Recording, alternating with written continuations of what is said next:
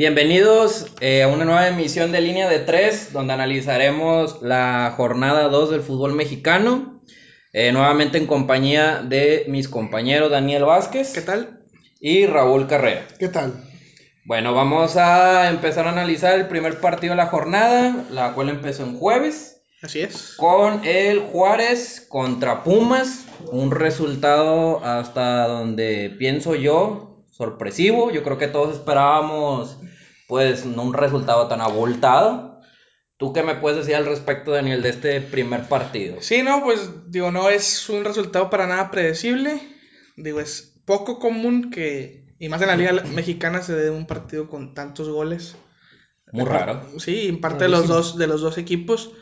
Ya no de remontadas, pero también de, de muchos errores. ¿Tú qué me puedes decir, Raúl, al respecto de este Juárez Pumas 4-4? Pues empezamos el jueves muy bien, muy, muy entretenido el partido, la verdad estuvo muy bueno destacarlo de Pumas, sobre todo ir perdiendo 3-1 y dar la vuelta 4-3 que te empataban al final, pues bueno, ya es otra cuestión. Eh, digo, fue un doblete de Lescano, empezaron ganando 3, 12, 2-0 y después Sí. de eso vino el gol de, de Bijón, posteriormente el penal de, de Roland y se fueron 3-1 al descanso. Sí, y por ahí pues hay un error muy claro de Vázquez Mellado. Digo, yo lo que destacaría es primero la reacción de Pumas, de ir abajo. Correcto. Después, la ofensiva de, de Juárez, pues es muy vertical, ligerita, no sé cómo decirlo. Entre el Escano, eh, Roland y. ay, se me fue el nombre del. Rubio. Sí, Rubio. Rubio. Y este, pues sí, creo que es una cara un poquito diferente a lo de Juárez del torneo pasado. Sí, creo que puede sumar un poquito. O sea, ya con esas tres piezas de tridente, puede llegar a cosechar más, más puntos. Lo único similar de este partido, que igual que la temporada pasada, pues Pumas no le pudo ganar No le a- pudo a los ganar. Bravos, ¿verdad? Aquella vez que Pumas dependía de ese resultado para poder calificar. Pues nuevamente Juárez hace la travesura. Rescatable lo que comentan. Pumas le da la vuelta eh, a, a Juárez después de, de venir Un abajo en el marcador. muy, abultado, 3-1. Sí. Ves el resultado y dices, ¿se va a quedar así el juego o va a meter más Juárez? Es raro que un equipo remonte eh, un resultado así. Pumas hizo eh, su tarea, al final pues no le alcanzó. Juárez este, pudo empatar el partido. Y pues bueno, eh, destacar ahí algunas actuaciones, la del Escano, un doblete, bastante, bastante bueno, un jugador pues a lo mejor Sin mucho reflector. sin mucho reflector, pero pues que, que ha estado en un nivel yo creo óptimo, ¿no? O sea, No- para no- Juárez es, es muy buena pieza. es buen elemento, no creo que sea algo así como para destacar, pero tampoco se puede decir que es un jugador más del un Sí, no, no se puede Sin menospreciar. menospreciar, sin exactamente. menospreciar lo de Juárez es un jugador para, para ese tipo de equipos, la verdad. Es correcto. Bueno, el segundo eh, resultado o el segundo partido que vamos a analizar, por ahí se dio una sorpresa. No sé qué tan sorpresa. Bueno, Ah, obviamente en el papel, si nos vamos al papel, pues dices tú, pues Cruz Azul a lo mejor va a ganar. ¿verdad? Lamentablemente la realidad para los aficionados del Cruz Azul es otra. Pierden 2 a 1 con el San Luis, que pues ya vino y sacó un punto aquí en el universitario y luego en su casa va y saca tres muy buenos puntos, considero yo. Y pues bueno, ¿qué me comentan de este partido? Bueno, yo, yo quisiera decir primeramente lo de, lo de Memo Vázquez es nuevamente dar un mensaje de la capacidad que tiene. Con, Con equipos, poco. con poco hacer mucho. Te hace mucho. Y si se ve un orden defensivo, una idea de juego. Este, y lo de Azul, pues, pues una lágrima. Nada, Yo, yo la verdad, yo al San Luis lo veo como un equipo incómodo. O sea, Sí, sí, sí. es muy temprano para hablar. A lo mejor puede pasar que luego se, se, se venga de más a menos. Pero yo sí veo al equipo como incómodo. Y aparte que Memo Vázquez ya trae esa tendencia que con estos equipos muy discretos en el papel, que tú ves el once inicial y dices, pues no trae los grandes jugadores, pero que están bien trabajados. Entonces esto es algo en donde dices, a veces el técnico puede... Sí, a tiene veces- un peso. Ajá, puede encabezar un proyecto sin mucho nombre, sin mucho presupuesto, puede encabezar un proyecto bastante sólido. Que bueno, más adelante en esta segunda emisión vamos a tratar un tema relacionado a eso. Eh, ¿Qué hace eh, fuerte un equipo? Si un entrenador o los jugadores, pero bueno, más adelante lo analizamos. Tú, Raúl, ¿qué me puedes decir? ¿Qué, qué te pareció el partido? Yo igual pienso lo mismo, que, que tiene que ver mucho la mano de Memo Vázquez. Lo hizo con Pumas, Lo hizo con Necaxa y ahora lo viene haciendo con... Bueno, empezó bien con el San Luis, digo. No es como que... Digo, y realmente con Cruz Azul, yo creo que fue el último buen Cruz Azul que vimos. Porque con Caiciña, por más que llegó a una final, pues el equipo no jugaba bien. No, no era Y, nada a destacar. y bueno, regresando a Cruz Azul, este, creo que si igual digo otra vez, toma una mala decisión en el trabajo que toma. Primero con Veracruz, que era un proyecto que no se le veía futuro, y ahora con Cruz Azul, que tampoco tiene ni pies ni cabeza. Exactamente. No tiene ni siquiera un centro delantero de peso y muchas ausencias que con- de, de todas maneras cuando eh, deje de tener esas ausencias no se ve que pueda levantar el equipo. Pues ahí yo creo que eh, volvemos a lo mismo. San Luis sacó un muy buen resultado. Por ahí, aparte del partido, allá lo curioso que pasó fue la invasión Sí. de un cachorro, un can, Tunita. Y ya adoptado por el ya club. adoptado, igual que el tlacuache aquel que desapareció en Veracruz. Bueno, lo- el extinto. El extinto. extinto El Veracruz. extinto Veracruz. Y bueno, ya nada más como datos generales, en sí el partido eh, en la posesión del balón favoreció al Cruz Azul, tuvo un 56% contra un 43% del San Luis. En remates a puerta, tuvo 6 el San Luis y 4 el Cruz Azul, o sea, hasta eso no... La posesión no fue efectiva. La posesión no fue efectiva, pero como volvemos a lo mismo, muchas veces tener mucho la pelota no te garantiza que vayas a ganar el partido. Y nosotros sabemos bien, porque aquí tenemos cerca Sí, sí. a algunos que andan con mucha posesión a veces y no necesariamente le da resultados. Sí, pues, a- a- No ahí- concretan. Sí, ahí tienes que, que hacer un equilibrio, ¿no? También terminar jugadas, digo, ahí los números lo dicen solo. Cuatro tiros a gol es muy poco. Sí, es que, como te digo, o sea, a veces tener la posesión no te garantiza ganar un partido y al igual también puedes generar 15 jugadas, pero si clavas no dos, pues también te habla de una poca efectividad. Sí, ¿no? sí, sí. Pero bueno, eso ya son eh, datos más generales. San Luis saca los tres puntos, lleva cuatro, ahorita creo que está ahí en Pues en prim- los primeros ocho. en los primeros lugares. Y el siguiente resultado que vamos a analizar es el del Atlas como local contra el Puebla. Puebla saca tres puntos de visitante. Eh, Raúl, ¿qué me puedes decir del partido? ¿Qué te pareció? Pues sorpresivo por lo que vimos de Atlas en el primer en la primera jornada. Destacarlo de Puebla, digo, no jugó la, primer, la primera jornada por la se postergó el partido contra América, pero bien, se jugaron muy bien, la verdad siento que, que el, el partido estuvo un poquito más inclinado hacia hacia Atlas, digo, igual la posesión 70-30 te habla mucho de no siempre la posesión te da La posesión. Sí, pero ¿no? bueno, yo observando el partido, la verdad la jugada del gol es muy buena, es casi de Ah, primera intención. golazo. Y Atlas sí le faltó creatividad al frente. Pero creo que Puebla sabe bien cuál es su, su rol en el torneo. Casi siempre va a ser defenderte bien y buscar una jugada para, para clavarla. Ah, y también tienen muy claro que lo principal o, o realmente su, su, lastimosamente su capacidad futbolística es continuar con la categoría. Sí. Así de simple. Sí, sí, sí. Yo creo que para equipos como el Atlas y el Puebla, yo creo que lo principal es tratar de sumar una cantidad, no tanto para clasificar, sino primeramente para mantener un buen porcentaje en la cuestión del descenso. Y ya posteriormente, de ahí lo que hagas en adelante es Es ganancia. ganancia, sí. Exactamente. Porque pues traen planteles algo Limitados. Algo lim- Y ahora con, con Atlas, con el nuevo dueño, sí se vio un poquito el cambio, pero, Sí, pero- futbolísticamente no. Realmente en la base, pues sí, sí, hay muchos canteranos. No sé si la ca- calidad es la suficiente de esos canteranos. Y... Pero no, no creo que le dé para más. Es correcto. Bueno, eh, siguiente partido. El Monterrey, el campeón abriendo en casa contra el Morelia. Para esto tenemos aquí a un aficionado rayado hueso colorado, como lo es Raúl. Raúl, ¿qué nos puede decir de este resultado? Que de hecho pronosticaste tú como rayado en la jornada pasada empate. ¿Y se dio? Que Daniel y yo lo juzgábamos de loco y pues cómo puede Le ser que queda el- bien, no quería decir que Rayados no se pero- quiere arriesgar, no quiere eh, morderse la lengua, ¿verdad? 2-2. ¿Qué me puede decir, Raúl? Por ahí hubo polémica incluida, al parecer, en algunas decisiones. Sí. En la segunda, el segundo penal fue una mano, ¿no? Que decían que Sí, no era con sí, bueno, intención. Yo, la verdad, yo digo a todos los árbitros de la Liga Mexicana, yo sé que no van a escuchar, pero un consejo que les podría dar, saben que las manos no se las quiebren si va con intención o no. Si va hasta dentro del área y es mano, márquelo como penal y se acabó. Pues no sé, Así porque también ves que realmente el jugador de Morelia casi va de espaldas a, A la bola. a la bola. Pero Se Pues sí, pero sí hay, o sea, sí hay un movimiento, o sea, sí va, estaba muy despegada la Sí, es mano un del movimiento cuerpo. que no es natural. O sea, sí, Sí. se vio la mano, la intención. Y de hecho, pues no es una jugada que veas comúnmente, o sea, sí es No. una jugada medio rara, pero bueno. Pero te parece, yo, yo lo que voy es que, ¿para qué quebrársela además, empezar a juzgar si tuvo intención o no tuvo intención? Por- mejor yo digo que deberían de estandarizarlo, Pero- ¿saben qué? Va, o sea, es mano dentro Pe- del área, penal. penal. Penal. Pero bueno, ahí también creo que es más fácil una jugada así en contra de Morelia que en contra de otra playera. O sea, es más fácil irte por la fácil, la marcas. A lo mejor una América, pues sí, Te pesa más. te pesa más chivas, no sé. Pues bueno, ya son otros elementos que pueden intervenir en la decisión, pero bueno, Raúl, eh, fueron dos goles de Nico Sánchez de penal. Desmenúzalo, Por desmenúzalo. Morelia fue Rodríguez y Aldo Rocha.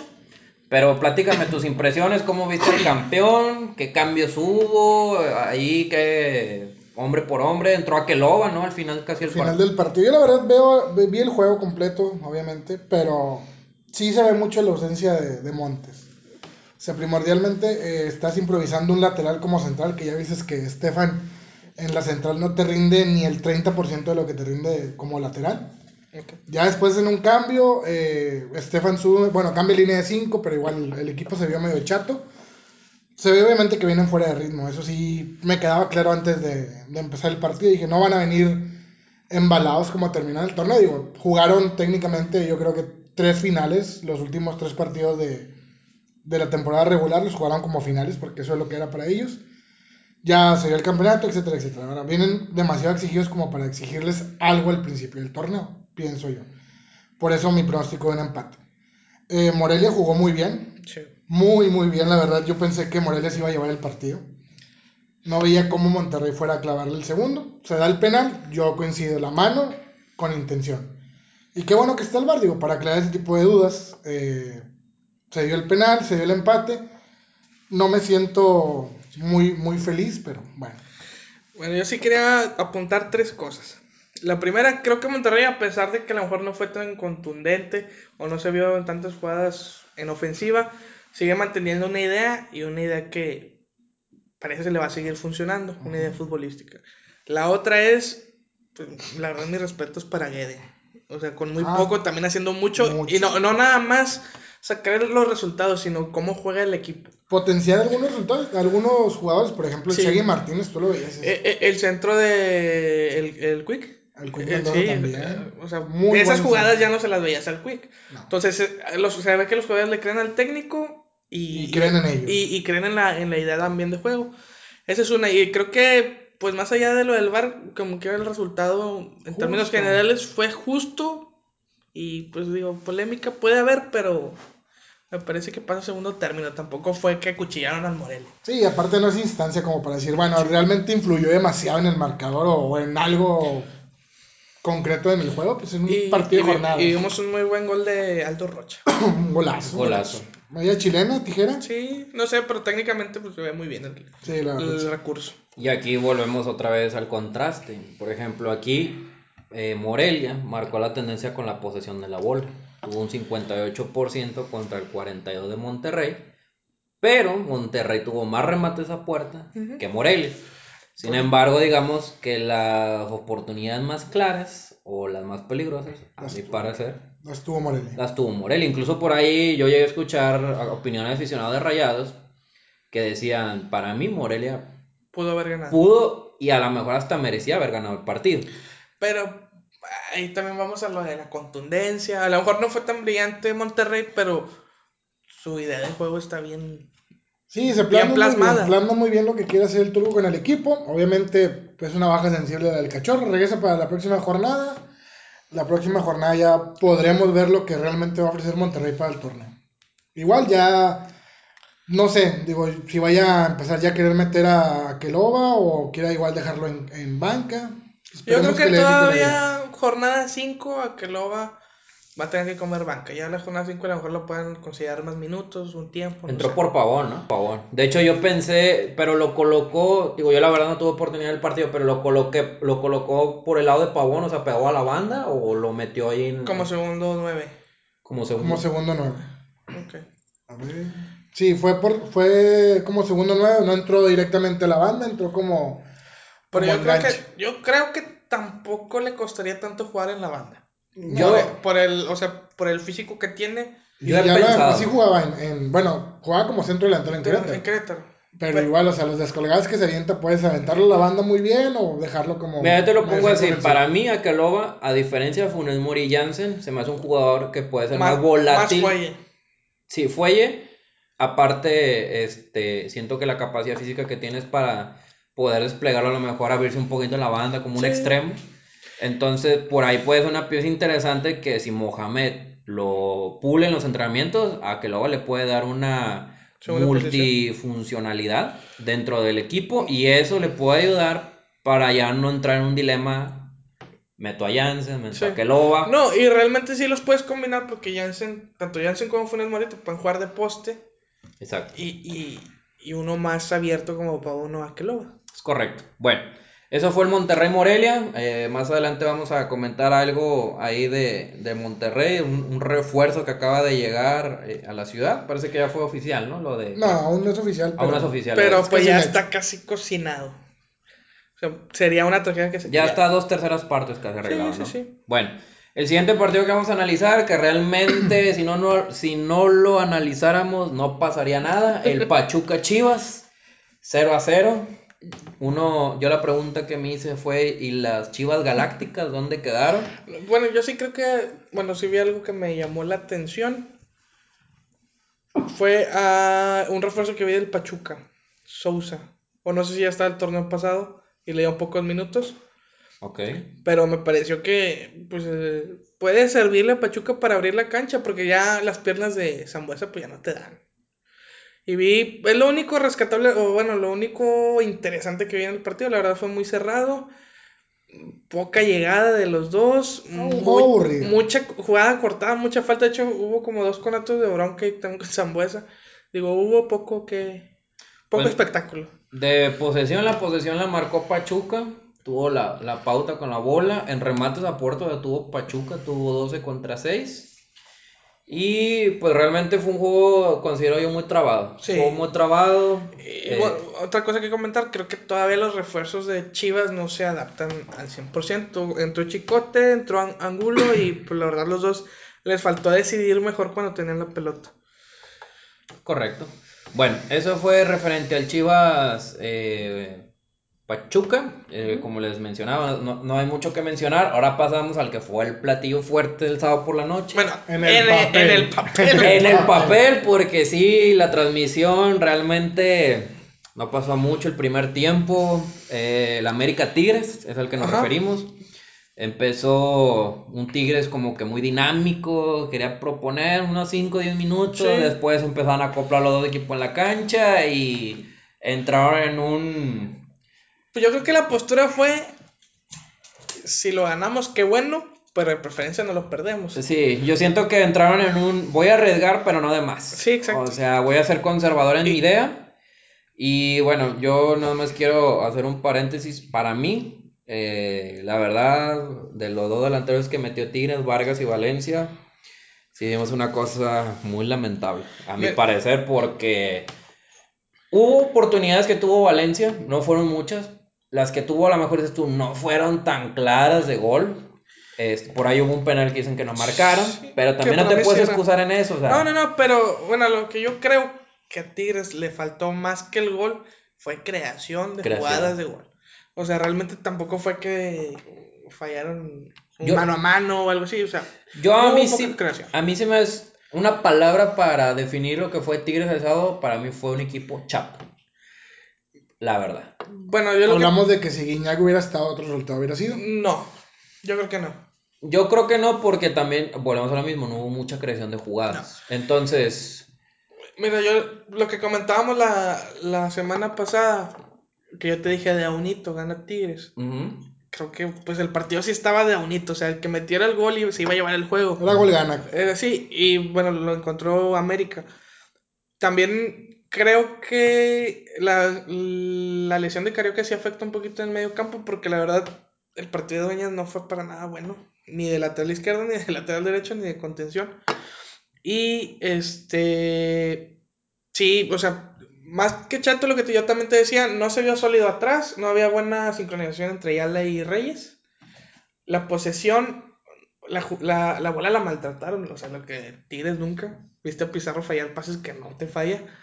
Reyes. Reyes perdió demasiadas pelotas y, o sea, ni siquiera la posición la manejaste bien y pues a, a lo de adelante pues no tiene nombre, o sea, no, no produciste básicamente nada. No, es que realmente no hubo eh, mucha creación de jugada. eh, de repente no sé si en esta metamorfosis que quiere hacer Tigres ser más vertical, en contra del estilo que traían. Como que siento como que merma la idea de los jugadores Es ya en el campo. Es que pareciera que unos quieren mantener una idea, otros quieren romper esa idea y no, no se ve, a, lo, a cambio lo que le decía ahorita de Monterrey, que a, a- pesar de que no brilló, pues sí muestra una idea de juego clara, yo creo que Tigres no, no la tiene. Y pues por ahí el del muchacho debutante del América, pues se vio regular. Yo pensé que iban a aprovechar la, la falta de contención, pero, pero no, la verdad, América rompió, rompió, rompió los avances y se encontró con una jugada y nada más. Yo nada más para mí lo preocupante, aparte de, de la nula efectividad de Tigres al frente y la creación de jugadas, es la cuestión de que hay que considerar que América trae un equipo bien mermado. Bien, sí, sí, sí. Bueno, a- al final de cuentas, ya viendo los dos planteles, los dos tenían ausencias importantes, pero creo que de- lo de la América era más... Lo de. América pesaba más. Sí, sí, sí. Porque del lado de Tigres fue Quiñones, bueno, estamos de acuerdo que Quiñones te puede ahí generar algo, ¿no? Lo de Dam, Pues no es por criticar, regular. pero no podemos decir darle tanto peso. Y lo Sí, de. Guiñac, bueno, pues Sí. es tu referente, también es importante, pero de América. De América sí, pues no tenía básicamente bandas. no tenía bandas, este, tenía, digamos, jugadores en, en diversas posiciones, nada más, na- no nada más la cuestión ofensiva. Entonces, este, ya no tienes a, a este Guido, eh, que se fue a Europa. Entonces yo decía, bueno, pues el América está mermado, no tiene a su escudo, el que cortaba bola y Ajá. generaba al frente, daba salida. Entonces dije, pues, goleador también. Ujú, Un jugador que les marcaba diferencia a veces en los marcadores. Entonces, pues, la verdad lo de Tigres lo vi bastante chato. Eh, volvemos a lo mismo, como tú comentas, Daniel. O sea, un equipo que como que por ratos quiere jugar algo y luego otra cosa. Y como que entre, como dicen, en- entre quieres hacer una cosa y otra y no terminas haciendo Sí, ninguna, las bien. dos, sí, exactamente. Entonces, no sé si Tuca le vaya a empezar a mover a este cuadro. Yo, como te decía, cuando terminó el partido, yo creo que es importante que en estas cinco jornadas, si quieres experimentar, moverle algo, hazlo ahorita, porque después yo creo que te va a costar un poco más. Bueno, A lo que yo considero, porque yo siento que hay jugadores que sí merecen ya comer banca. Sí, lo que yo te decía la otra vez. Bueno, primero, Raúl, ¿quieres decir algo? Porque ya nos. Yo lo único que quería comentar era eh, que no, no creo que sea para, para volverse loco. Digo, No, no, no. es el equipo que quedó campeón hace dos torneos. Bueno, dos, dos torneos. ¿sí? Sí. Eh, llegó a, semifinal, a semifinales el torneo pasado. Cuartos. Cuartos. Cuartos de final. No juegan mal, digo, simplemente, pues obviamente se ve claro que es la falta de ataque. O sea, si no está Guiñac, no tienes nada. O sea, son dos jugadores que. ¿Cuánto cosechan entre los dos de goles en los últimos Muy poco. seis meses? Yo creo que dos. Dos goles, sí. Todos tres goles. No, Ener- no es. Ener cero. Ener cero. Y- Ener ya lleva lo que un embarazo sin meter gol. Nueve, Nueve meses. meses. nueve meses. Y. ¿Cómo se llama este? Vargas. Vargas. Tampoco ya lo veo como el referente que fue en algún momento.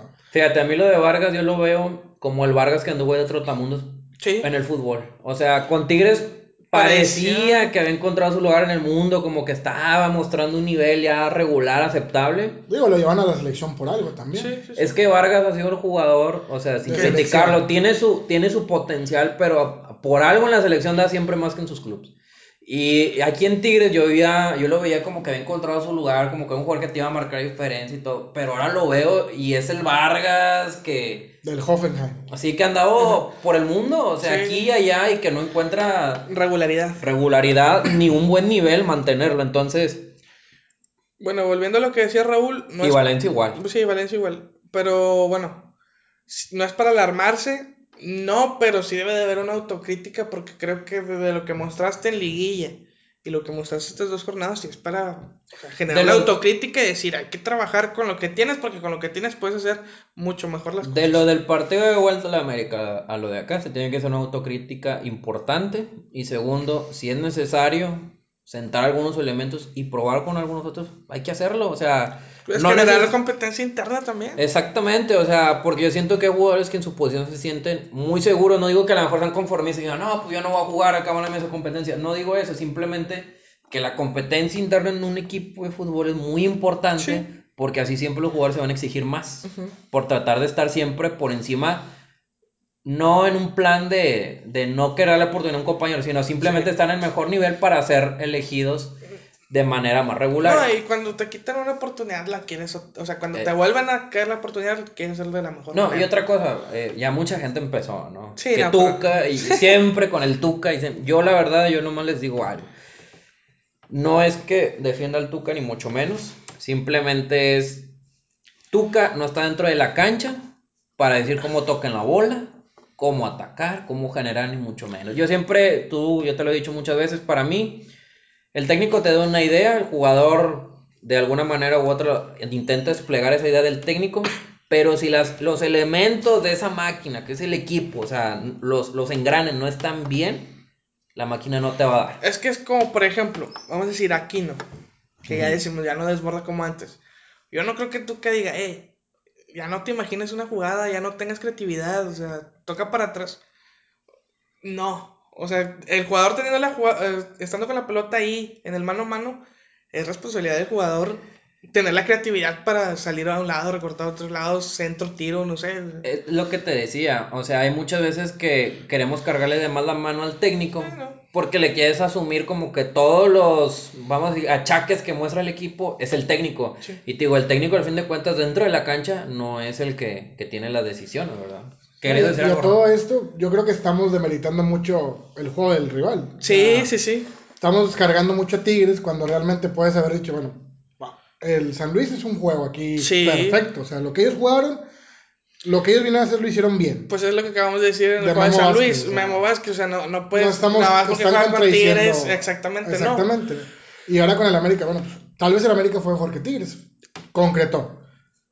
Bueno, Ahí es que sí a lo que yo voy, por ejemplo, si Tigres hubiera generado aunque sea unas tres jugadas más de gol y como que Atlético San Luis te saque el resultado, pues, o sea, sabes que es mérito del San Luis. Sí, exactamente. Pero también tú fue- dejaste de hacer cosas, ¿no? Exactamente. Pero yo, no- yo quiero también bueno, decir que siento que el América fue más merecedor. Sí, sí, O sea, sí, totalmente. La concretó y punto. Y la verdad, la, como desarrollaron el juego Henry y Giovanni, o sea, muy bien. Casi siempre, pues, Henry recibía de espaldas o intentaba bajar la bola. Y, y realmente, pues, esa, esa dupla no la habías visto. No, y aparte, fíjate, América hizo algo bien curioso. En el primer tiempo hubo una jugada así igual donde Giovanni gana línea de fondo, Ajá. da el centro o el pase raso Sí, y, sí, y en esa Henry Martin se queda atrás. Atrás, sí. Y entonces en el gol, ¿cómo es? O sea, llega a línea de fondo Giovanni, Bueno, no tan a fondo, Bueno. pero va desbordando. va por la banda. Ajá. Y tira la diagonal hacia adelante. Y ahora sí hace el pique Exactamente, entonces fue una jugada muy similar. Entonces ahí te das cuenta de una idea, Sí. ya de un jugador de. ¿Quién que fue sabe- que comete el error en Tigres cuando casi cae el gol? Ay, no me acuerdo. ¿Fue Diego Reyes? Ah, que, que, se, que se va Sí, que mano a mano. se va mano a mano. Fue Diego Reyes, sí. Diego Reyes, bueno, ahí también faltó la contundencia de la América. contundencia. Igual esa, cualquiera Mira, bueno, un delantero a- bueno. ahora dándole el valor a la América, yo creo que hoy demostró que sí va a estar para competir en el torneo con todo y sus ausencias. Sí, pues es el Por- porque si, si a pesar de estas complicaciones, sumas, sumas, sumas, cuando ya tengas tu plantel completo, con los refuerzos que llegaron, con los lesionados, pues ya haces un, un equipo mucho más completo. También la mano del Piojo tiene mucho que ver. O sea, es un Sí. motivador muy grande y es un muy buen técnico. Sí, Digo, sí, también el Tuca, pero sí pienso que si le das un equipo sin ataque, tampoco es que vaya a ser maravilla. O sea, sí, Sí. siento que le faltó a Tigres ahí un centro delantero nato. O sea, porque el diente se me hace bueno. O sea, sí, un buen partido, participó y todo, pero no Chispazos fue. todavía. eh, pero pues bueno, es lo que, lo que se dice. Ah, bueno, lo que te había comentado, Tadeo. No nos podemos eh, matar por, por dos partidos. Sí, no. Estaba viendo una estadística la última vez que Tigres, las primeras dos jornadas, no, no anotó. Llegó a cuatro finales, ganó tres y perdió una. Entonces, pues nada, no te marca, no te marca ya una tendencia total del torneo, pero pues sí se tiene que trabajar. Y pues bueno, esa es la, la conclusión al menos mía. Sí, como te decía, no, ahorita no podemos hacer un, hacer un juicio todavía, Digo, yo creo que todos los detractores del Tuca, tranquilo. Pues es que es lo normal, o sea, ah, están esperando el momento para buscar sangre. Y lo, que también les decía la semana pasada, Monterrey, Monterrey ya ganó crédito con el, con el campeonato que, que acaba de conseguir. Estos seis meses, la verdad, no va a haber mucha crítica al Monterrey. Y, a- y Tigres sí trae la presión de que Monterrey quedó campeón de la eliminación con el América y a cualquier tropiezo se le van a ir a la yugular. Sí, pues es obvio, o sea, en Sí. cualquier club pasa. Pierde un. Bueno, excepto en Cruz Azul. Pero pierde en dos partidos o les va mal dos partidos y ya quieren correr al técnico y a medio mundo. Y van- pasa en Sí. Monterrey, en América. Y en bueno, es muy común en México. No, no estamos acostumbrados a largo plazo. Luego, luego queremos sangre. y Luego, luego queremos al técnico de moda. Aunque no sea La- una la solución. seguridad. Resultados a corto plazo, siempre Exacto, se buscan. Sí, pero, bueno, vamos a darle vuelta. vamos a darle vuelta. Eh, en otro partido, esto ya fue el domingo, eh, en casa del Toluca contra el Necaxa. Muy buen partido. Muy buen partido, Yo. a pesar de lo que yo creí que se iba a ver. Yo también. Yo la verdad dije, va a ser un partido esos que Sí, estás. Te con la del- barbacoa, Guau. lo que bueno, que hay en la tele. Y así Estás viendo la que- programación Sí. local, dices, pues no hay nada, pues Que déjame casi- aviento el partido. Casi creo que tienes la tele nomás de fondo mientras almuerzas, o sea, no la estás viendo. Ajá, pero Pero no, realmente, no, sí. si tuvieron oportunidad de verlo, fue un muy buen partido. Su- Buenas Sufrido, sufrido muy buenas el- atajadas. Sí, sobre Los todo. goles. Y los goles también de muy buena calidad. Muy buena calidad. Leo Fernández, qué golazo. Doble. Ya, luego, luego. No, fue gol y asistencia. Gol y asistencia. Y Quiroga fue el del doblete. El del y otra vez Quiroga mostrando que tiene Yo potencia. digo que Que es de ya. peso, que, que es un buen referente. Próximo este es el último torneo con el Necaxa. Estoy casi sí, seguro. casi seguro. sí. Sí, Casi si no, se, si no se fue el pasado, fue por que iban a vender a medio equipo. Y, y pues también re- resaltar lo de Sosa que a, a pesar de que le dieron las gracias la temporada pasada de San Luis, también cada equipo que agarra hace un buen trabajo a pesar de las limitantes. Sí, eso fue extra cancha, no fue Sí, por sí, sí, resultados. no fue por ya resultados. fue un problema personal con el, alguien del club, que igual tampoco ya no está. Sí, pues. Realmente este partido eh, entra en el concepto de un partido verdaderamente reñido, peleado. Posesión del balón 52 del Toluca contra 47. 48. 48, perdón, Mucho del Necaxa. Vuelta. Remates a puerta 12 del Toluca contra 15 del Necaxa. Sí, estaba Entonces, ahí de vuelta. fue un toma y daca entre los dos equipos. Un muy buen encuentro, la verdad, para un domingo en Toluca, que últimamente como que en su casa no daban Y creo que buenos de espectáculos. todas maneras, creo que Necaxa sí tuvo un poquito de suerte para llevarse el resultado porque el tercero es el penal. Así es. Lo ataja Talavera, pero la manera en que lo ataja mata la bola y ya Quiroga la remata. Sí, la mata y cae al lado contrario donde se lanzó él. Exactamente, Al entonces. 92. al- y al 92, o sea, ya qué reacción te queda. Sí. Mm, Algo de fortuna, creo que hasta el empate hubiera sido justo, pero bueno, pues ya Necaxa lo sacó. Lo sacó al final. Bueno, ya más tarde fue el Querétaro contra Tijuana. Un resultado, yo pensaba que iba a haber un poco más de pelea ahí.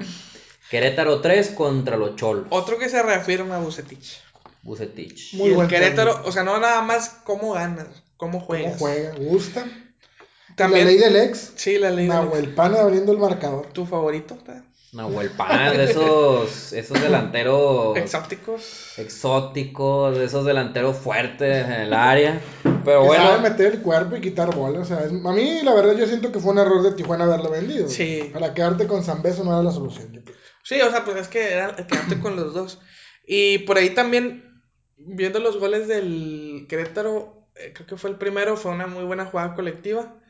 Y otra vez creo que es, esa, ese tridente, Nahuel Pan, Lucumí y Marcel Ruiz, Sí. que a lo mejor es más medio, pues sí le dan mucha verticalidad al ataque del Querétaro. Que sí va- lo que me hizo una bala. sí, sí, sí. Va, va a dar un fútbol agradable. Como lo hizo el torneo pasado, Sí, sí, exactamente. sí. O sea, ya que desinfló el último y Necaxa, pues hizo Pues lo su normal. Yo no sé por qué Lucumí no se lo trajo a Tigres. Pues Tenían la opción, o sea, ¿por qué no redondear un poquito más el plantel? Bueno, es que ya hay que pensar en que el otro torneo, la cuota extranjera va a bajar. Bueno, Tal vez pudo haber influido lo de. Tal vez la primera carta era Akeloba. Antes de que lo comí. pero es que, bueno, No lo de. Aqueloba, según yo, se los ofrecieron y no quisieron. O sea, Pero no lo quisieron Se tomar. manejan muchas cosas, pero bueno. Se dijo muchas cosas de la contratación de Aqueloba, ya está con Raya, entonces ya esos carpetazos. Aquí en las estadísticas del partido, ahora sí, las estadísticas Dicen. Favorecieron al Querétaro y en el resultado favorecieron al Querétaro. Tuvo más posesión de balón, más remates a puerta, 9 contra 4 de Tijuana. Hasta en los pases estuvo mejor, 84% de efectividad en pases. Entonces fue un juego redondo el Querétaro. Y a, a pesar te digo, de la verticalidad, pues es un buen número en, en acierto de pases. Y lo que te decía también de Cholos la semana pasada, va a sufrir. O sea, está muy limitado el equipo. Y también para ser no un equipo vertical, tener posesión habla muy bien del Sí, sí, sí. la verdad. Nada que ver con aquel Cholos que traía Mohamed, ¿te acuerdas? nada. Duriel, No, es que eran- Fidel Martínez. Pero es que vamos a lo mismo. Eh, Cholos ha experimentado mucho con técnicos ni de nombre, ni de cartel, ni de buenos números. Y también refuerzos que a veces, no sé, no entiendo yo. Yo la verdad yo creo que ese fue el último Tijuana Sí. espectacular que llegué a ver. Competitivo. Libertadores, Por en ahí, Liga. por ahí Miguel Herrera, pues sí lo trajo ahí, ahí, pero. Sí, lo llevó a unas a cuartos de final, semifinal. y Sí. Perdió contra Monterrey, pero San eh, Juan Tigres perdió una. fue cuando estuvo en su máximo apogeo este Avilés Hurtado. Sí, ellos. sí, sí. Pero bueno. Para mí ese fue el último Tijuana, un Tijuana espectacular. No, y verdad. fuera de espectacular, era muy marrullero, como le gustan al turco. O sea, Sí, Sí, era, un pegaban juego- era, un, pa- era un equipo. Pues con Gandolfi. Gandolfi, Paul, Pablo Aguilar, Ajá. el delantero El Guerriazos, Pellerano. Pellerano también otro Que Que, te- pegaba y que pegaba. pegaba. Era un equipo que te canchaba cuando te necesitaba bajar el ritmo. Sí. Cuando se tenía que poner a jugar empezaba Vertical. a ser vertical. Era un equipo. Muy buen equipo, la verdad. Muy buen equipo. Agradable. O sea, para el No espectáculo. por nada llegó a, a cuartos, semifinal de. No, pues que gan- Bueno, la de Libertadores, dices. Sí, en semifinal. No, No, fueron fue cuartos. Eliminó. Atlético Mineiro. ¿no? Atlético Mineiro, campeón, que fue el campeón. Que fue el campeón y que fue cuando quedaron eliminados por el penal de, De Dubier Dubierros, Real, pues, que eso hubiera cambiado todo. Que hubiera cambiado todo. Bueno, ya para cerrar la jornada 2, el partido del Santos Laguna en casa contra la Fiera. Resultado final 3 a 2, muy buen partido. Excelente. Es lo que Excelente. esperábamos de Santos. Sí, es lo que dijimos la semana pasada que que nos a, sorprendió. a pesar de que pues, la carta fuerte era el partido de América Tigres, este pintaba para ser un muy buen juego. Sí, hubo, hubo muy buenos juegos en la jornada. Digo, destacando el domingo este partido. Sí. Para mí, de los mejorcitos en calidad. Igual, dos penales, voltereta, empezando ganando León. Posterior. Muy buena jugada colectiva también. Sí, el el centro de Sosa y el remate. Otro partido que igual, si te vas a la estadística, te dice lo que reflejó el marcador. Posesión muy cerrada. eh, un 47 contra un 53% de Santos contra León. Y remates a puerta no hubo mucho. Pero por ejemplo te das cuenta de la cuestión, por ejemplo, las faltas, que también fue un juego ríspido. 24 faltas contra Muy 17. intenso. Siento yo que es un juego muy... 41 faltas en un partido. Mucho roce en Yo el partido. siento que también tiene mucho que ver los jugadores de los, equi- de los dos equipos. O sea, la, la dinámica pues te hace pegar. Ay, también la idea de Ambris. O Sí. sea, también eh, los equipos de Ambris son mucho de trabar los juegos. Y, y la, eh, bueno, ahorita que decías este, de los estilos de juego, creo que los dos siguen manteniendo también su idea. La semana pasada decíamos que Santos no se le había visto esa idea del torneo pasado, hoy la retomó. Creo yo. No, y para mí que Santos, a mí me da una impresión de que iba a estar de capa caída más jornadas, o sea, que Sí. no iba a ganar. Yo incluso coincidía con Raúl que iba a ser León el que iba a ganar, pero, oh sorpresa, te digo, empieza ganando eh, León con gol de Meneses. Yo me fui con León por lo que vi la jornada pasada. Yo igual, o Sí, sea, es- Exactamente. Pero bueno, es la inconsistencia del torneo. Sí, de hecho, en la tarde que platicaba con Daniel le comentaba que a lo mejor es muy rápido hablar, pero probablemente no es muy descabellado pensar que este torneo puede ser una calca similar al torneo pasado, que va a estar ahí el batallón de equipos, o sea, muy cerca uno del otro, o sea, que del primer lugar al quinto, sexto, no hay una diferencia abismal de No. puntos. Sí, y eso te puedo hablar de dos cosas. La primera fue que los descansos entre jornadas. Digo, que fue que metió en otro equipo más, Sí, eso sí. jornada de descanso, o que subió mucho el nivel de la liga. Yo creo que es la irregularidad de los equipos de siempre. Yo es la inconsistencia, coincido que es la inconsistencia que... ¿Te acuerdas que antes era muy marcado que a veces en las primeras jornadas ya veías uno ya casi Sí. en los 20 puntos y Sí, todos los demás venían como 5 o 6 puntos abajo? Sí. Y que decían, no, este, Este va- va, a robar va a la liga. a Y que a lo mejor en liguilla se caía y lo sí, eliminaban. Casi siempre el superlíder pues, se cae. Pero que ya se veía una tendencia de que este va a ser el mandón de la liga. ¿verdad? Y ahora ves la tabla y, Y no, no. y bueno, te voy muy rápido a hablar, pero Pues, probablemente para los aficionados del fútbol, que no se sorprenden, que va a ser un torneo irregular, un torneo en el que hoy ganas, mañana pierdes, luego empatas dos y luego ganas y luego, Y luego te pierdes dos y luego ganas tres. Ajá, exacto, te Entonces, ganando y ahí es donde... Irregularidad, siento yo que va a ser la tendencia de este torneo. Este. Y que en sí la Liga MX creo que ha caído en eso. O sea, esa como una enfermedad. Pues es como que, es algo de siempre. Lo positivo que yo veo es que, por ejemplo, Santos ya apostó por continuar con el mismo técnico dos torneos. Y eso te va a mantener una idea de juego similar. Ya Ambris tiene tres torneos con León, Bucetich ya tiene dos o tres torneos con Querétaro, etc. Entonces, No, y también te- que, que Santos no perdió jugadores Sí, de, no, no, del de cuadro no. titular, no. La Pero, o sea, más allá de la irregularidad, la mayoría de los equipos, o buen número de los equipos, van a intentar mantener la misma idea del torneo pasado. Como hicieron con Caixinha en su momento, se le dieron Sí. los mismos jugadores, le dieron exactamente el mismo plantel y continuidad al técnico y le resultó igual. Este torneo puede ser que les quede igual. Sí, pero yo creo que sí, va o sea, las diferencias entre posiciones y puntos va a ser muy mínima. Yo digo que ese torneo para los amantes del fútbol como nosotros va a ser atractivo porque dices no sabes ni quién va a ganar, ni quién va a perder, ni quién va a empatar. Pues ahí se ven los pronósticos. Ahí se ven los pronósticos que más adelante lo vamos a tocar para que vean quién es el, el mandón o quién fue ¿Quién el fue el ganador. bueno? ¿Quién fue el bueno? ¿Quién es el de los pollitos? ¿Quién fue el capitán? ¿Quién marcó la batuta? Y pues para los que les gustan las apuestas, ahora sí, ni a quién irle. Porque un No, fin de y- semana a lo mejor le pegas y a lo siguiente Sí, te sí. quiebran. Y me ha pasado, o sea, no, no es, la Liga Mexicana es, yo creo que es de las Lo más peores para, difíciles. para apostar, o sea. Sí. Yo creo que es de las peores para irse a la segura en algo. Que si no, este equipo tiene la tendencia, me voy con este. No. Muy difícil. Muy difícil. Muy difícil. Pero bueno, vamos a darle. Pero bueno, ¿no? vamos eh, a tocar ahora un tema, ya dejando la jornada 2, eh, algo que despertó interés en nosotros era comentar que a un equipo, eh, ¿qué lo hace exitoso o qué lo hace estar siempre en los primeros planos? ¿Es el, DT el técnico o el DT, el profe, eh, el, el que lleva la batuta, o son los jugadores? O sea, mu- mucho nombre o un equipo muy bueno, aunque el técnico no sea espectacular, te puede tener siempre ahí en el top. Ajá, sí. O un técnico muy bueno, aunque le des, digamos, eh, jugadores no de mucho renombre, te puede llevar ahí. O sea, ¿ustedes qué opinan? O sea, ¿es el DT o son los jugadores? Yo creo que lo primero con lo que quiero empezar es, casi siempre nosotros como aficionados decimos, cuando un equipo queda campeón o gana algo, lo gana, casi siempre nos acordamos de los jugadores. Es correcto. Ganaron los jugadores. Cuando pierde, casi siempre la responsabilidad se la damos al técnico, que es muy injusto para mí. Yo creo que para empezar el fútbol es un, es un deporte colectivo, no puede responsabilizar, responsabilizar a una sola persona. O sea, para ella es un error, primero. Ok. Pero creo que sí también. Bueno, yo el porcentaje que le daría es 40% el técnico, 60% los jugadores. Porque ¿cuántas, ve- ¿cuántas veces no has visto un vende humo ganar algo porque tiene un muy buen equipo? Yo creo que ese es el porcentaje que yo le daría: 60 a los jugadores, 40% al técnico. Pero pues sí, es, es clave en las dos partes. Que muchas veces ha pasado que, por ejemplo, sale un técnico eh, campeón con un equipo.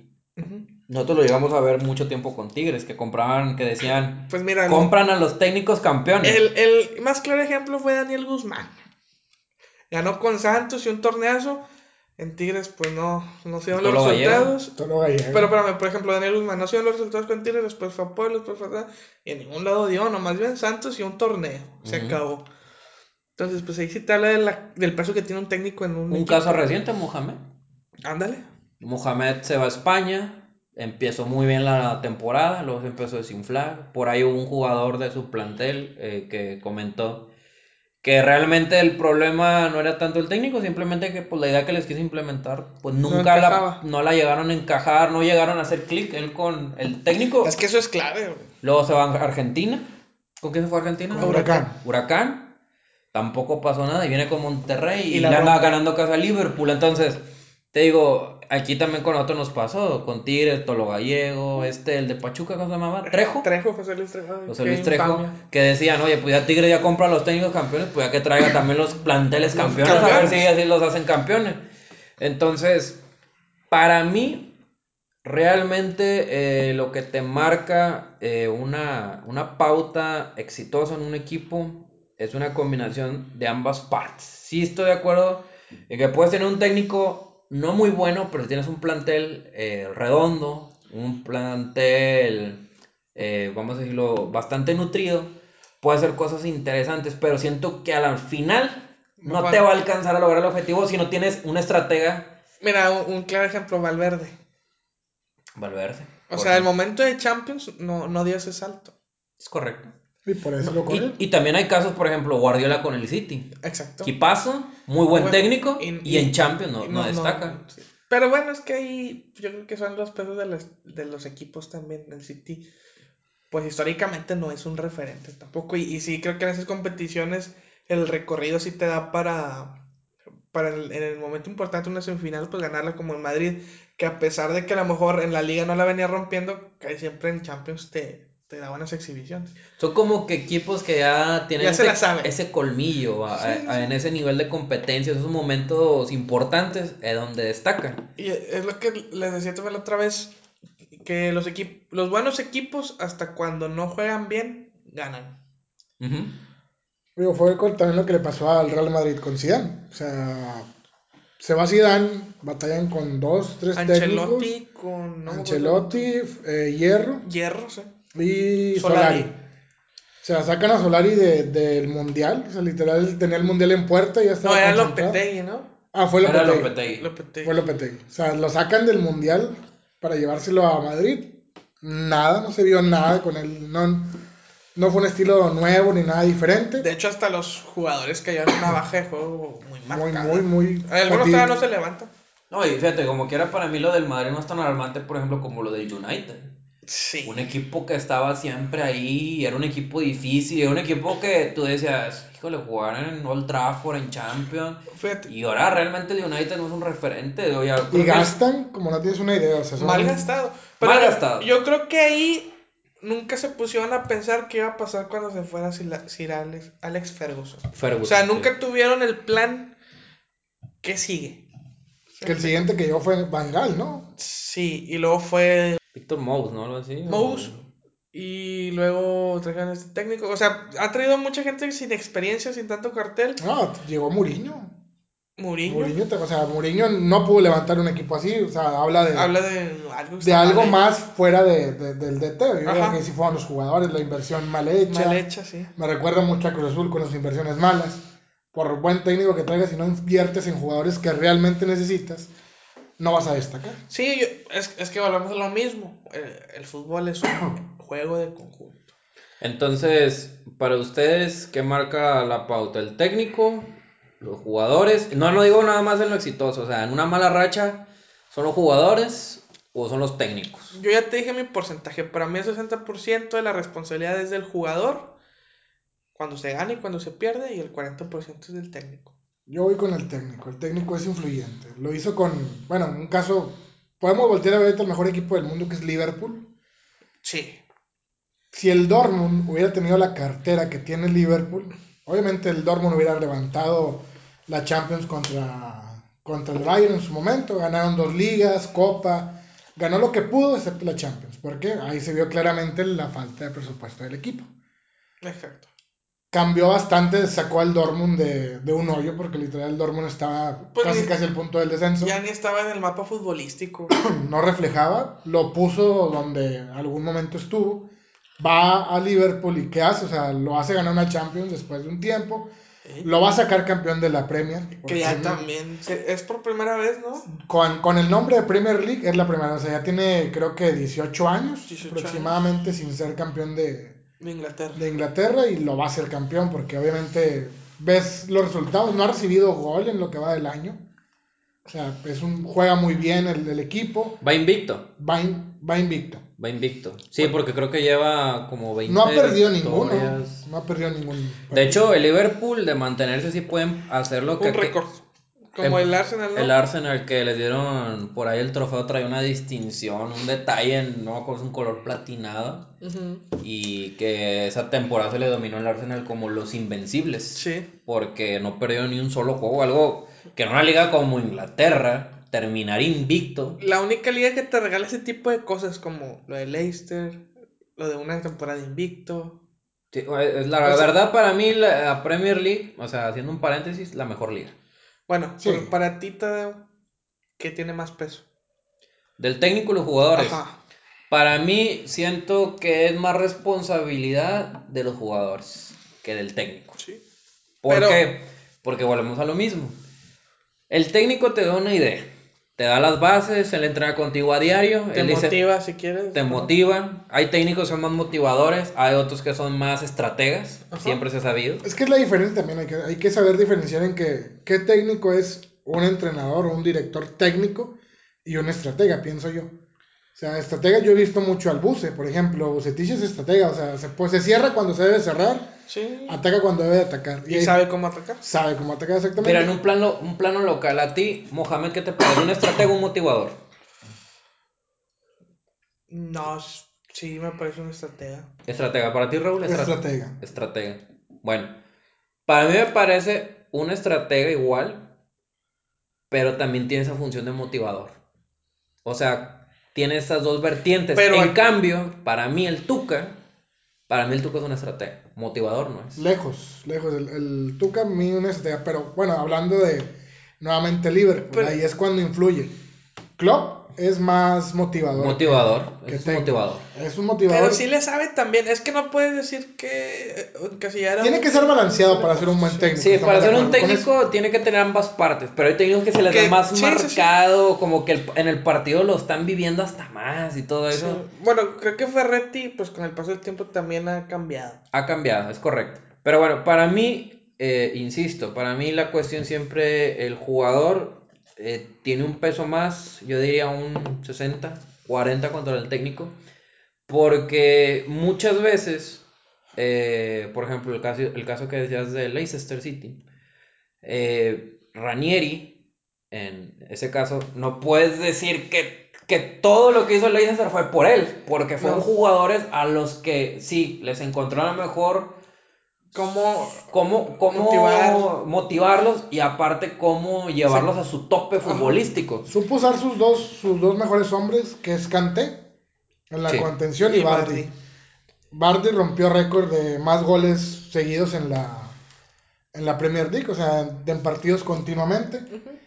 Y, o sea, volteas a ver a Bardi y también dices, bueno, yo también pienso que es más motivador. ¿Por qué? Porque Bardi, dos, tres años antes, estaba abriendo, haciendo latas de, Sí. de No, y atún, Y o en sea, divisiones era- inferiores. En Sí. diversiones inferiores y aparte yo de Bardi escuché una historia bien curiosa que él tenía un problema, creo que de, con la bebida y Ranieri habló con él y le dijo, mira, yo confío en ti, o sea, lo fue llevando poco a poco, le dio la confianza, motivándolo y motivando a la parte como queriéndolo encauzar por el buen camino y no podemos decir que a lo mejor es ahorita un delantero de la élite.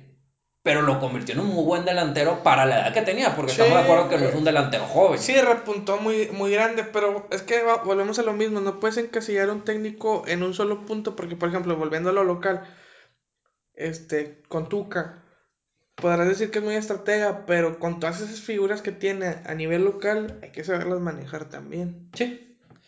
El, tra- te- el trato que les des, hacerlo sentir importante a cada uno. Yo creo que lo principal, cualquier técnico en cualquier lugar del mundo, es que, es que se la creas. O sea, que el jugador le crea al técnico y que el técnico les haga saber a los jugadores que... Y aparte, digamos, imponer su autoridad. Sí, Porque que sepan que ningún jugador va a estar por encima de él. ¿Sí me explico? Sí, sí, sí. Este, y bueno, Tampoco llegar a ser como que somos amigos, o sea, no, o sea, sí, sí hay o sea, mantener una relación, pero sin caer ya en lo vulgar, vaya. O sea, como que sí, somos compañeros, jalamos para el mismo lado, pero tienes que respetar que soy tu técnico y tienes que hacer lo que yo te diga. Tienes Sí. que hacerle entender que es el jefe. Sí. Exactamente. o Lo sea, que, ahí volvemos a otro caso también, lo que es la selección argentina ahora, Ándale. con Messi, Messi está por encima de cualquier técnico, eso todo mundo lo sabe, por eso yo pienso que la selección argentina no ha terminado de despuntar como Y debería. ni va a terminar. Se va a acabar Messi y se va a acabar la selección argentina, o sea, Sí, pues ya vendrá otra generación. y nada, que viene la generación que viene y con menos gana. Sí, es lo que te También puede ser. otra. O sea, no necesariamente porque se vaya Messi, quiere decir que Argentina está acabado. Al rato viene una generación empujando, de repente empiezan a venir nuevos elementos y a lo mejor teniendo, digamos, ya un jugador que no tiene todo el peso en las decisiones. Empiezas como dicen, ¿no? O sea, el, el técnico como estratega y los jugadores como los soldados del batallón, siguiendo las órdenes y a lo mejor que hacen mejor las cosas. Hemos visto selecciones así que sin mucho nombre, sin muchas figuras, este, logran cosas importantes. Te digo, para mí, ya para cerrar, eh, 60 los jugadores, 40 el técnico. ¿Por qué? Porque al fin de cuentas el La técnico te da la idea, pero dentro del campo La decisiones las última, toma el jugador. la última palabra es del jugador. La última palabra del jugador, Quien tiene la responsabilidad de plasmarlo en la cancha es el jugador. el jugador. O sea, Y- puedes darte mil ideas, pero si no la plasma no tiene nada. Y lamentablemente muchas veces al técnico le quieren acachar más errores de los que son, Sí. cuando uno también debe de ser un poquito más congruente y decir, bueno, el técnico no le dijo que la tirara para afuera o que tomara esta decisión o que no la definiera de esta forma, ¿no? Aunque la mandaba a Tamaulipas. o que la mandara a Tamaulipas o después de no anotar tantos goles quererlo cobrarlo a Panenka. Mejor asegura, la agarra un ritmo, pero bueno, eso ya son otras cosas. Sí, también, y para cerrar, digo, yo siento que, que es la cabeza más fácil de cortar el técnico. Por eso Sí, son los primeros que porque realmente pues no vas a cortar a 11 y tráete otro plantel nuevo, Y ¿verdad? aparte Y de eso, más la en inversión, o sea, la inversión que se Y hace en es un más, jugador. la cuestión de la inversión, como dice Raúl, es más fácil cortar a un técnico que toda la inversión de un plantel. Sí, pues que cuando la cosa viene Pero por bueno, es lo más fácil. Daniel, bueno, coincidimos. Yo también digo 60 los jugadores, 40 el Cuenta. técnico. Raúl, igual. No, yo, no. yo voy un 50-50. 50-50, bueno, más equilibrado. Pero bueno, ahí está ese tema con el que cerramos eh, lo de los técnicos o jugadores, quién tiene más peso en un equipo. Eh, vamos con un tema, el Jalisco. Rapidito, rapidito. Estadio Jalisco, pues ya hay un primer evento desafortunado. Se- Una primera llamada de atención. Sí. Bueno, ya se había anunciado el protocolo. Sí, sí, sí, sí. Un grito, se para el juego. Dos gritos, se para el juego y se van los jugadores al vestidor. Y tercer grito, se para el partido. No pararon el partido, pero se puso en la, en la cédula arbitral. Y pues ya tiene evento el Estadio Jalisco, entonces eso quiere decir que si van en serio. Yo la verdad no creí que lo fueran a hacer, creí Sí, que se lo iban a pasar por el arco del triunfo y bueno, pues a la que sí. Pero pues El grito homofóbico El grito homofóbico a los porteros. Pues sí, creo que yo creo que la FIFA sí está poniendo mucha presión ahí en ese ¿Te tema. parece bien o te parece exagerada? Me parece bien porque el aficionado no tiene la necesidad de hacerlo. O sea, no te cambia nada, no te quita algo el espectáculo, no, no o sea, no. Eh, De hecho, hecho, de hecho, eso es reciente. Yo cuando la primera vez que lo escuché fue en un preolímpico en el Estadio Jalisco, de hecho. Sí. Y, y pues la verdad es algo reciente, no es como si te quitaran la ola o si te quitaran, no sé.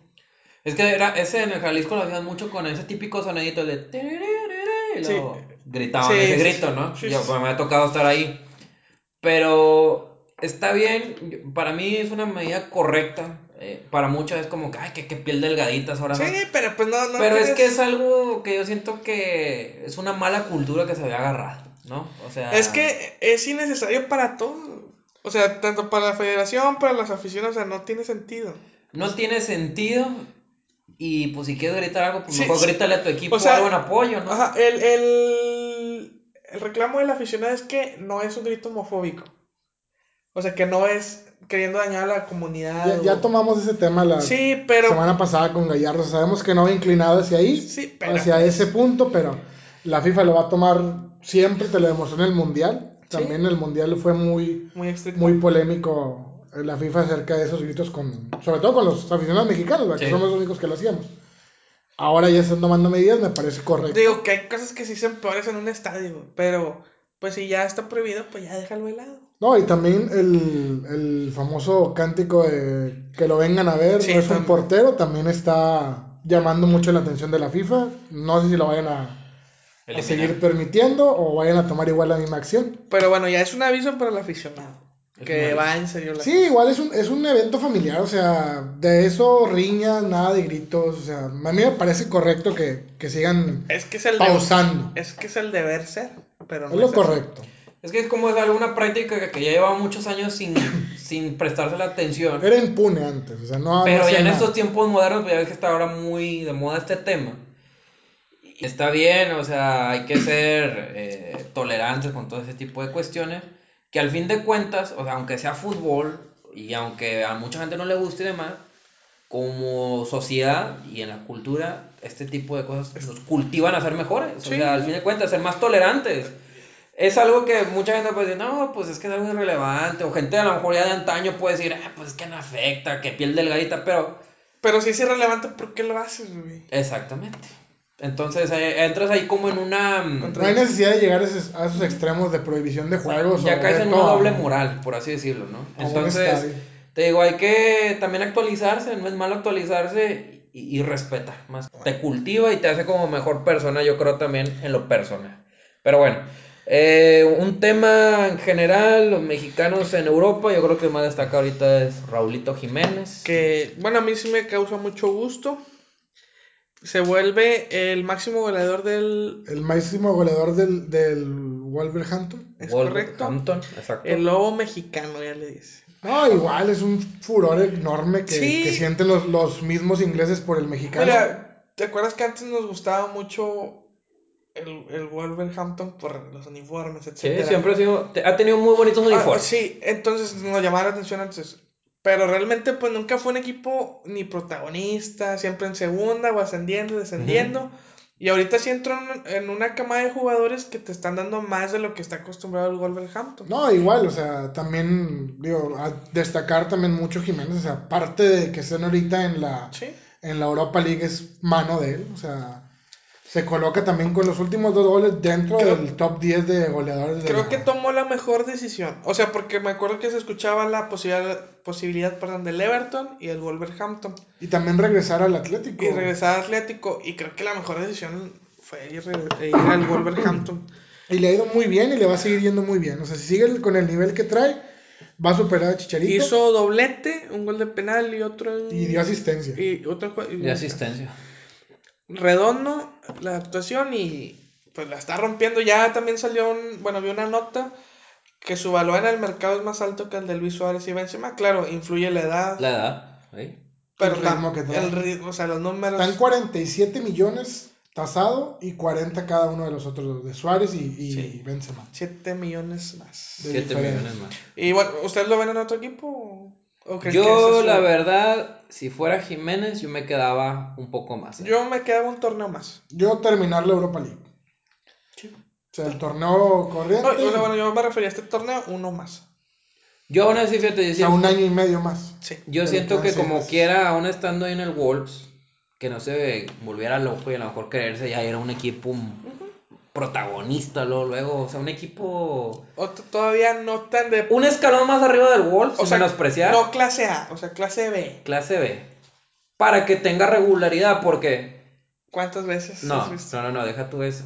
Toma en cuenta que aunque parece un mundo de eternidad, ya el mundial Está cerca. está cerca. Entonces, a mí me gustaría que llegara un Jiménez enrachado como está ahorita, ¿Eh? a que llegara un Jiménez, pues es banca y de repente juega y de repente, ¿no? Lo de siempre, Lo de mexicanos. siempre, que, que lamentablemente le pasa a los mexicanos. Por ejemplo, ahorita en la Premier League, este, no podemos decir que el lo mejor va a pelear algo más. Ahorita va en la sexta posición, eh, empatado con el Manchester, que en nóminas es, Ah, es- sí. es un Un mundo, de diferencia. Y está solamente 5 puntos debajo del Chelsea. Bueno, como les contaba, 5 puntos del Chelsea. Y por ahí, por ejemplo, ahorita que tocaba el tema de que eh, está en igualdad de puntos que el Manchester, el Manchester por ahí suena como una de las posibles novias interesadas en Jiménez. Yo nada más le diría a Jiménez, Eh, yo sé que no, vas lo a ha- escuchar no en tu vida, pero no te vayas al United. No te vayas al United porque siento que ahí... Mira, ya le pasó a Lukaku, ya le pasó a Alexis Sánchez, güey. Sí. Y pues le podemos seguir en la lista. Falcao. Falcao. Ahí bueno, fue- Falcao bueno, ya venía en quiera-. Sí, sí, sí. Pero ha habido jugadores que en United la van a romper. Y no. Y ahorita hasta parece que todo lo que contrata el United Se echa a perder. se echa a perder. Di María, un Sí. caso muy sonado. O sea, Di María lo echaron a perder por completo. Pero ¿por qué no? Yo voy a voltear a ver al Barcelona, no tiene delantero. Una muy buena opción. Pero. Jugar con Messi te cambia el panorama de juego. Sí. Eso estamos de acuerdo. Pero es que volvemos a lo mismo. ¿Va a jugar o no va a jugar? Sí. No, pero si, si Pero- tu delantero no está jugando, Pero ¿qué te parece, por ejemplo, irte a España? Vamos a suponer que te vas a España, a un Valencia, Ándale. un Sevilla. no, yo no cambiaría al, Wolf por el Valencia. Bueno, el sea- Sevilla yo creo que no, porque tiene muchos delanteros actualmente. Bueno. Que creo que Jiménez es más que cualquiera de esos delanteros. Pues ahorita en el Sevilla está uno que sonaba para la América, Luke de Jong, Luke ¿no? de Y Jong. no ha hecho nada. Y no ha hecho nada. Entonces, Pero Jiménez a Luke de Jong. También lo ¿Ya ves. Jansen? Nada, pero bueno, yo creo que debería de apostar a quedarse un añito más. Pero bueno, es una opinión personal. Igual y continuamos, ¿te parece con lo del Chucky? Lo del Chucky Lozano. Que juega poco, cinco minutos jugó. Dos o tres minutos, algo así. O sea, Pero tuvo que ver mucho con el cambio, ¿no? Porque Sí, lo llevó Ancelotti. Ancelotti Ancelotti estaba inició- enamorado de sí, él. Ancelotti inició el proyecto, él lo pidió. Este, muchas declaraciones echándole flores. Y lo utilizaba mucho. Después vienen problemas del dueño del equipo con Ancelotti. Y el equipo también. Cortan la cabeza, como decíamos ahorita, la más fácil, la del técnico. Llega Gattuso, que realmente Gattuso, aunque sea figura en Italia, futbolista, o sea, como como futbolista.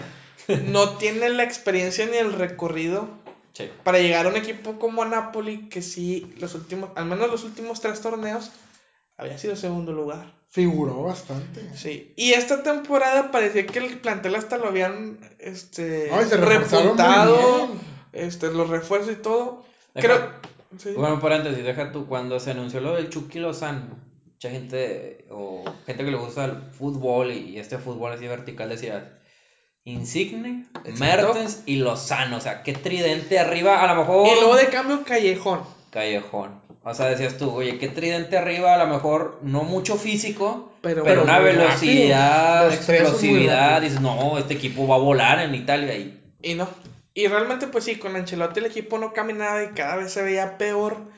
Pero creo que en lugar de darle un cambio de chip, pues sí lo, lo limitaste mucho No, y es que lo peor que le puede pasar. Retrocedieron en lugar de avanzar con ese cambio. No, y es que lo peor que les pudo pasar, por ejemplo, al Chucky Lozano, que lo- se lo traen ese equipo, es ese cambio técnico. Y muchas veces pasa que empieza el proyecto, un, un entrenador dice, tráeme estos.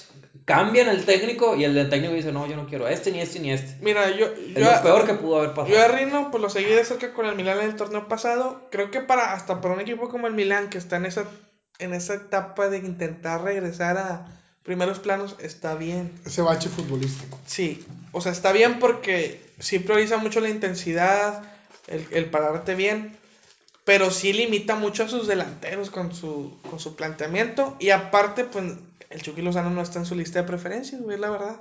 O sea, desde que llegó Gatuso, no ha jugado, yo creo que a más de 20 minutos el Chucky Lozano. Y ojalá, digo, yo creo que lo que va a pasar es que se vaya a ir Genaro. Pero si no, pues yo creo que sí debería buscar otro lugar. Porque también lo que se le criticaba, criticaba mucho a Rino en el Milan es que no movía su 11 por más de que sus, sus 11 no dieran. Entonces, digamos que es un técnico terco. Se casaba con una Se idea y se quería morir con esa. y se va a morir con esa. Y pues Chucky, si no, si no hay un cambio de té, yo creo que sí debería buscar salida. No, y ya le pasó a otro mexicano, el Chicharito también cuando llegó al West Ham. O sea, lo, lo pidió un técnico y a las 3, 4 jornadas te Lo corren. ¿Y dónde está el Chicharito? O Y sea, dónde- y sin, dónde- sin jugar nada. Y hasta el prácticamente. West Ham también. Bueno. Sí, exactamente. Con eso cerramos el tema del Chucky Lozano. Ahora ya entramos a esta parte final de línea de tres. Vamos a algo que les pueda interesar o no. Yo me Yo di a la que tarea. ¿Eh? Yo creo que no. Para mí no, no fue una buena jornada para mí, para ustedes pues estuvo decente, para no ser gente muy conocedora en el medio, ¿verdad? Que no los tengan catalogados como unos gurús de esta cuestión, pues no les fue nada mal. Vamos a hablar de los pronósticos de la jornada 1. Eh, ¿Quién de ustedes cree que tuvo más resultados o sus predicciones tuvieron más cercanas a la realidad? No me acuerdo de todas las predicciones que hice, pero sí le, sí le tenía varias. ¿Tú, Raúl? Pues yo ya sé cuántas la tiene. Pero realmente siento que sí me quedaban mal algunos equipos que yo, yo esperaba más de ellos. No, a mí me quedaron mal la mayoría. Pero bueno, eh, nada más como dato, no voy a entrar en re- ahí en resumen ni muy a fondo de qué encuentro le atinaron o no. Nada más vamos con que Daniel va liderando esta cuestión de los pronósticos. Le atinaste a cinco partidos. Si quieren apostar, háblenme. Si quieren apostar, háganle caso a este señor en la próxima jornada. Raúl con tres aciertos. Decente, Decente. decente, estuvo cerca de ti. Y lo mío, ni para mencionarse. Una cosa. Una lágrima. No, no, no, una cosa lamentable. Un Un poquito de acierto. nada. Un poquito de nada, nada de nada. Un acierto cabe destacar. Un acierto. un ¿Cuál fue el partido que acertaste? ¿Cuál fue el partido que acerté? Mm, el de Querétaro. No, ya se lo acertamos los tres, maestro. ese lo acertaron los tres, entonces... O sea, ese era el comodín, El fácil. Sí, o sea, ni siquiera di la sorpresa en Sí, el no. pronóstico. Pero bueno, ahí queda. eh, esto tómenlo como si quieren basarse en nuestras palabras, aunque no somos los más expertos del medio. Damos chispazos de. de Damos arte, chispazos, de por ahí le atinamos.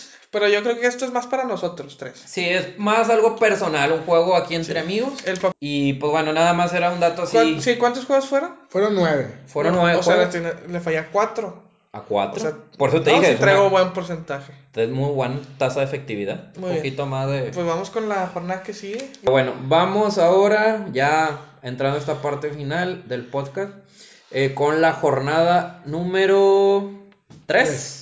Jornada Correcto. número 3. Vámonos con partidos, horarios. Primer partido va a ser el Puebla, abriendo en casa con el Querétaro. De una vez, Daniel, tu pronóstico a las 9 de la noche. Un empate. Empate. Esos Raúl. ya son en viernes, ya no hay jornada el jueves, ¿no? No, No. nada más va a ser Juárez, creo. Bueno, eh, Puebla Querétaro, pues Querétaro. Querétaro. Yo voy, me voy con un empate. Ok. Buen empate. Sígueme, sígueme. Sígueme, sigue. Me voy a la segura. No, con no, la- no, que primero diga él su resultado. Bueno, yo- dejamos a a Daniel al último. Vamos a empezar, vamos a dejar a- al capo. Se supone que es el que sabe, es el que Vamos a sabe. empezar con el, el capo, lo dejamos al final. Lo dejamos de abajo para arriba, como atinando bueno. los resultados. Me parece bien su dinámica. Eh, luego vámonos con el Tijuana contra el América a las 9.10 de la noche.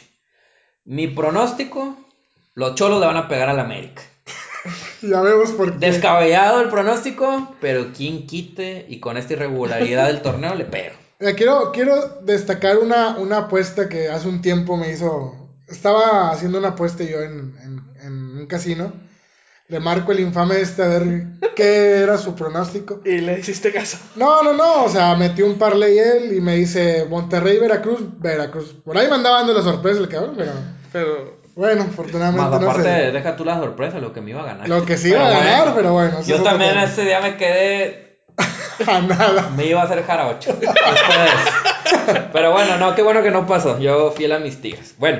eh, Eh, todavía no digo yo. ah, no, por No, eso, voy no, para eso. Bueno, Raúl. Estamos con Tijuana, América. Yo voy con un empate. Empate. Sí. Ok. Ra- eh, Daniel. Eh, empate también. Empate. Bueno. Ah, sí, sí le sé. Bueno, próximo partido, esto ya en sábado, sería el Cruz Azul a las 5 de la tarde recibiendo a los Santos. Yo voy con... con el Santos. Yo creo que el Cruz Azul gana. Cruz Azul gana. Yo creo que Santos. Santos. Muy bien. Luego más tarde, los Tigres vuelven a casa a las 7 de la tarde contra el Atlas. Para mí, mis Tigres levantan en esta jornada. Raúl, Empate sin goles. empate sin gol. Uy. Qué lamentable 3-0 sería ya. Nada, creo que Tigres gana ya. Tigres gana. Los apoyé la, la jornada pasada 3-0. Y te fue mal. Me fueron mal. Bueno. Y más tarde, el León contra su hermano el Pachuca a las 9 de la noche. Yo voy con la fiera. ¿Tú, Raúl? Yo voy con el Pachuca. ¿Tú, Daniel? Yo voy con el León. León. Muy bien. Luego, más tarde, bueno, a la misma hora, pero 5 minutos de diferencia, las Chivas del Guadalajara reciben al Toluca. Yo voy con un empate. Raúl, También un empate. empate, Daniel. Toluca. Toluca, muy bien. Luego el domingo al mediodía, esos partidos que tanto nos gustan, los Pumas. Ah, ese sí está atractivo. Sí, pero vuelve a lo mismo. No, no, no, no es por criticar el, el- o sea, el rival, no, ni mucho menos. Es el campeón y hay que ver cómo, cómo despliegan el fútbol. Y lo que digo es, lo que digo yo es, imagínate que tengan, vas a jugar a la mediodía en CEU. El domingo. Y en Y en domingo. domingo. O sea, híjole, qué difícil. Pero bueno, Pumas, 12 del mediodía contra el Monterrey. Yo, la verdad, voy. Pumas va a dar la sorpresa. Lamentablemente coincido con el señor. Me duele, pero siento que a Monterrey no se le da CU. No se le hace U, es lo que te iba a decir. Yo también voy Pumas. Pumas. Bueno, los traemos con los Pumas. Esperemos no regar. Luego, más tarde, a las 5 de la tarde, en Aguascalientes, eh, los Rayos contra el Atlético San Luis. Yo aquí voy y me inclino por un empate. Raúl, Yo iría con el Necaxa. Necaxa, Daniel. Yo voy a empate también. Empate. Yo creo que va a estar bueno el juego Pero- o puede ser una gran decepción. Pero bueno, ¿Quién vamos. sabe? ¿Quién sabe? quién sabe. Y ya para terminar, el mismo domingo a las 7 de la tarde, los Bravos de Juárez contra el Monarcas Ah, de local, ¿verdad? Entonces, Juárez de local. Juárez juega de local otra vez. Ujú. Yo la verdad aquí voy con el Morelia. Raúl. Por lo que vi en el último partido con Juárez. Yo voy con Juárez también. Juárez. Bueno, pues ahí están nuestros pronósticos para esta jornada Tres. 3. Jornada 3. La siguiente semana igual voy a sacar estadística, quién le atinó a más, quién lleva más aciertos y, ya pues ahí vamos posteriormente llevando la cuenta. ahí vamos sacando la cuenta y pues a ver quién, quién tiene más tino para esto de los pronósticos. Bueno, eh, antes de finalizar, ¿algo que quieras agregar, Daniel? Pues creo que fue. Desmenuzamos muy bien la jornada 2. Nos alargamos un poquito más que la semana pasada, pero creo que se habló bien de cada partido. Me gustó esta segunda, este segundo episodio. Vamos mejorando. Vamos mejorando. Vamos a ir puliendo, vamos a ir agarrando ritmo y vamos a tratar de entregarles una mejor emisión Una mejor calidad. semana tras Y semana. pues creo que la semana que viene vamos a meter un contenido ahí extra.